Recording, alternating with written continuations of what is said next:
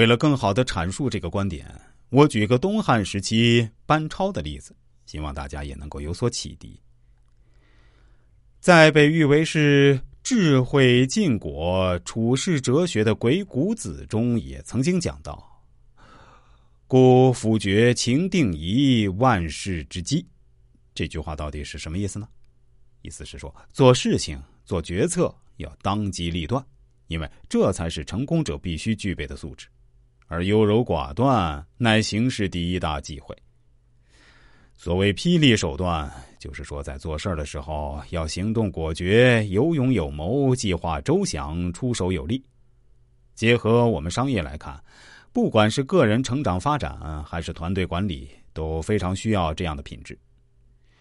东汉时，班超被派遣出使西域，到达鄯善之后呢，鄯善国王开始对使团招待的非常周到，后来却变得冷淡起来。班超弄清楚了其中的原委，原来是匈奴的使者也到了。于是班超当机立断，召集出使的三十六个人说：“不入虎穴，焉得虎子？只有消灭匈奴人，我们才能完成使命。”班超带领众人趁夜直奔匈奴人的营地，前后包抄，顺风放火，敌人惊吓的乱了营。汉兵们斩杀了匈奴使者及其部下三十多人，其余的一百多人全被大火烧死，迫使鄯善国王放弃了背叛大汉的念头。周围的很多国家也都纷纷和汉朝签订同盟条约。班超杀掉匈奴的三十多人是恶行吗？表面上看是杀生了。尤其是杀人啊，历来被认为是恶业之首。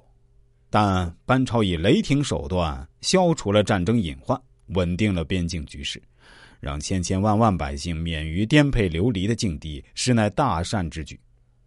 大家想象一下，自己的生活中也遇到这样关乎生死危机的时刻，你是否也能够做出这样当机立断的决定呢？